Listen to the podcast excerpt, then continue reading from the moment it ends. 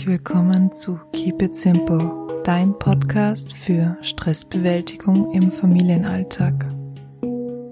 Vor etwa zwei Monaten habe ich einen Blogbeitrag zum Thema Stress geschrieben und jetzt dachte ich mir, wird es endlich Zeit, dass ich diesen auch als Podcast-Folge aufnehme. Heute wird es also darum gehen, was Stress wirklich ist, ob es eine Herausforderung ist, an der du wachsen kannst, oder eine Überforderung, von der du krank wirst. Meiner Meinung nach hängt das ganz von dir ab. Und was das jetzt genau bedeutet, will ich dir in der heutigen Podcast-Folge mitgeben. Wenn wir im Alltag von Stress reden, dann ist der ja in den meisten Fällen negativ behaftet. Also wir sagen ja auch generell, wenn wir gestresst sind, dass es uns mit irgendeiner Sache gerade nicht gut geht. In seiner Grundform handelt es sich aber beim Stress um einen wirklich wichtigen Mechanismus vom Körper, der dazu dient, unser Überleben zu sichern. Vielleicht denkst du dir jetzt, das ist irgendwie komisch, weil im Volksmund heißt es doch, dass Stress krank macht. Und genau deswegen ist es mir so wichtig, dir heute ein bisschen mehr zu dem Thema Stress zu erklären, damit du deinen Körper einfach besser kennenlernen kannst und in Zukunft auch besser auf diese negativen Stressreaktionen eingehen kannst. Also starten wir gleich mal mit der Frage, wie dein Körper überhaupt Stress erlebt. Bin mir sicher, du hast schon mal was von dem Stresshormon Adrenalin gehört. Aber abgesehen vom Adrenalin gibt es auch das Noradrenalin und das Cortisol, die vom Körper automatisch ausgeschüttet werden, wenn es zu einer Stressreaktion kommt.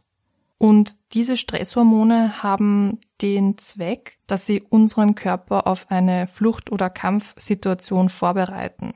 Das ist bei physischen Gefahren sehr sinnvoll, aber bei Stress im Büro natürlich nicht unbedingt. Also was passiert jetzt eigentlich dabei? Das Gehirn und der Herzkreislauf werden besser durchblutet und dadurch auch sehr viel leistungsfähiger. Du hast bestimmt auch schon gemerkt, dass wenn du gestresst bist, dass die Atmung sehr viel schneller wird und dafür auch flacher. Und der Hintergrund dafür ist, dass der Körper mehr mit Sauerstoff versorgt werden kann. Auch deine Reaktionen und die Muskelkraft funktionieren wesentlich besser, wenn die Stresshormone ausgeschüttet werden. Das sind jetzt nur ein paar von den Vorgängen, die im Körper passieren, aber ich wollte dir nur mal eine kleine Vorstellung geben, welche Auswirkungen das hat und vor allem auch welche positiven Auswirkungen das haben kann. Also kurzfristig ist dieses unter Anführungszeichen Notfallsystem eine wirklich unglaublich tolle Erfindung der Natur, aber langfristig macht sie uns natürlich krank, so wie wir das kennen. Das heißt einfach, dass der Körper unter ständigen Stress steht und daher auch die Stresshormone nicht mehr abgebaut werden können. Und dann kommt es natürlich zu Langzeitschäden.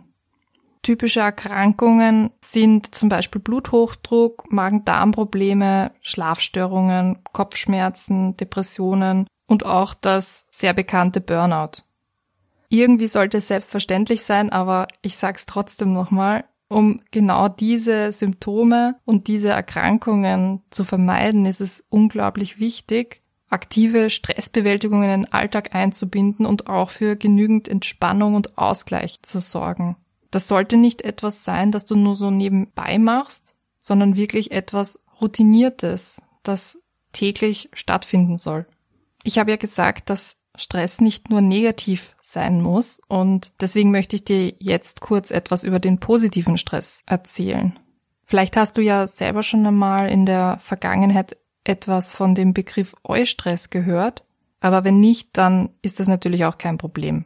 Also einfach gesagt wird dieser Eustress als positiver Stress bezeichnet und der treibt einen an und motiviert einen enorm.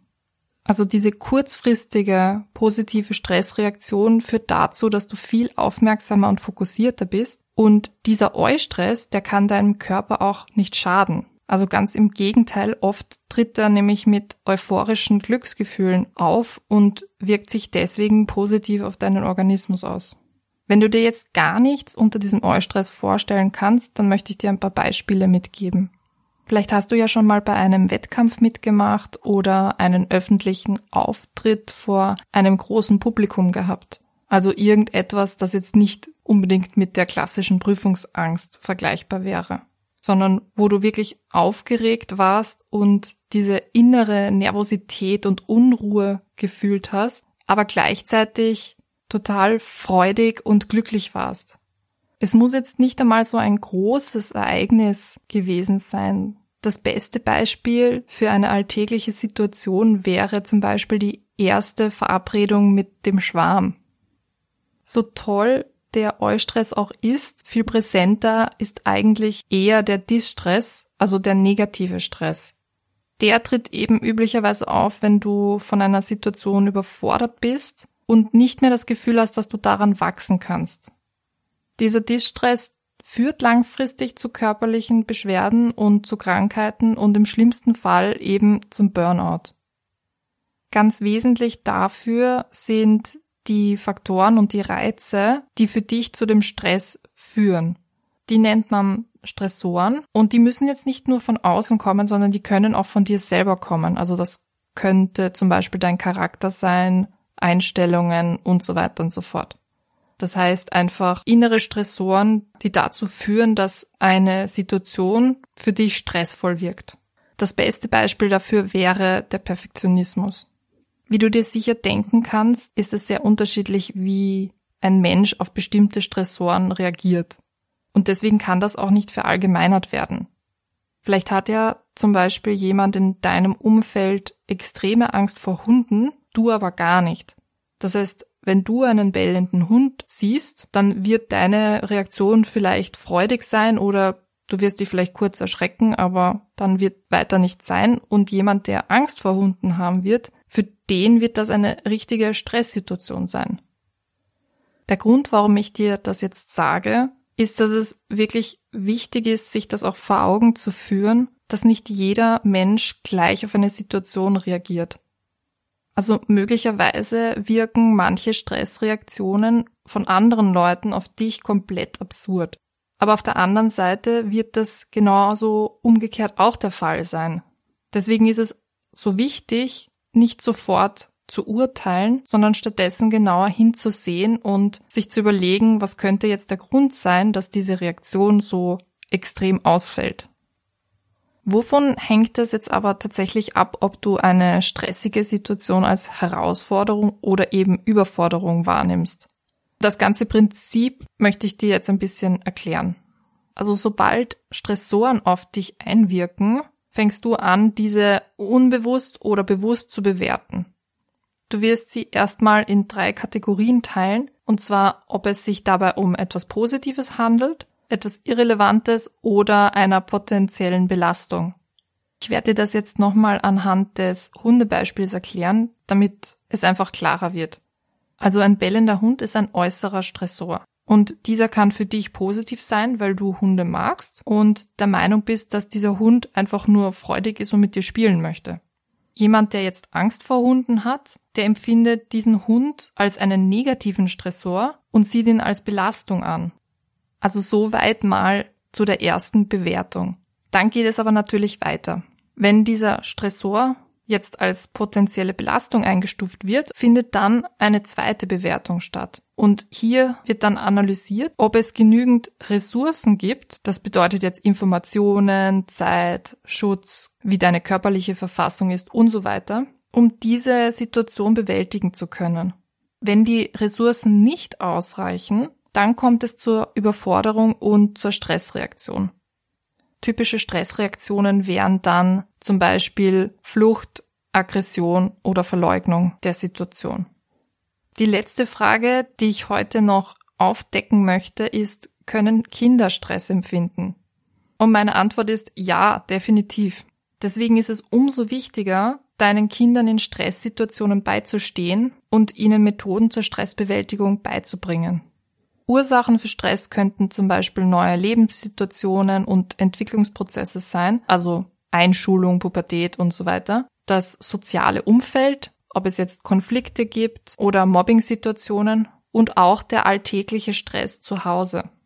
Also vielleicht wird dir jetzt klar, dass Stress teilweise einfach Teil der Kindheit ist. Und an manchen Faktoren wirst du als Elternteil auch nichts ändern können. Was du allerdings in der Hand hast, ist den Stress im Elternhaus zu reduzieren und deinem Kind eben Entspannungs- und Bewältigungsmethoden zu zeigen, mit denen es dann in Zukunft arbeiten kann. Einen sehr einfachen und wirksamen Einstieg in diese Stressbewältigung bieten Achtsamkeitsübungen. Diese sind einfach umzusetzen und geben dir und deiner Familie die Möglichkeit, viel gezielter aufeinander einzugehen und auch harmonischer miteinander zu leben. Aus diesem Grund habe ich dir jetzt zum Schluss auch eine kleine Übung mitgebracht, die du mit deinen Kindern umsetzen kannst. Also nehmt euch die Zeit und macht gemeinsam einen Spaziergang in einer Gegend, die euch bekannt ist. Und jetzt spielt auf dem Weg Ich sehe, ich sehe, was du nicht siehst. Ich denke, ich muss das Spiel nicht erklären. Ich glaube, das kennt eigentlich eh jeder. Ganz wichtig ist, dass ihr außerhalb des Spiels nicht miteinander redet. Konzentriert euch stattdessen voll und ganz auf euer Umfeld und auf das Spiel und natürlich auch aufeinander. Das Ganze soll euch ein Bewusstsein dafür geben, was um euch herum passiert. Und ich bin mir sicher, ihr werdet viele Dinge entdecken, die ihr vorher noch nie wahrgenommen habt. Stress ist wirklich ein unglaublich wichtiges Thema in unserer heutigen Gesellschaft und deswegen ist es mir so wichtig, dir und deiner Familie Methoden mitzugeben, wie ihr damit arbeiten könnt, um gesund und glücklich zu leben und nicht krank zu werden. Alles, was es dafür braucht, ist ein bewusster Lebensstil und ich hoffe, dass ich dir diesen in diesem Podcast und auf all meinen anderen Kanälen mitgeben kann. Ja, das war's auch schon wieder für heute. Ich hoffe, du hast viel gelernt, viel mitgenommen und ich hoffe, die Podcast-Folge hat dir auch gefallen. Wenn dem so ist, würde ich mich über eine 5-Sterne-Bewertung auf iTunes freuen oder natürlich auch über eine Empfehlung an deine Freunde und Familie. Dann wünsche ich dir eine schöne und stressfreie Woche und bis bald.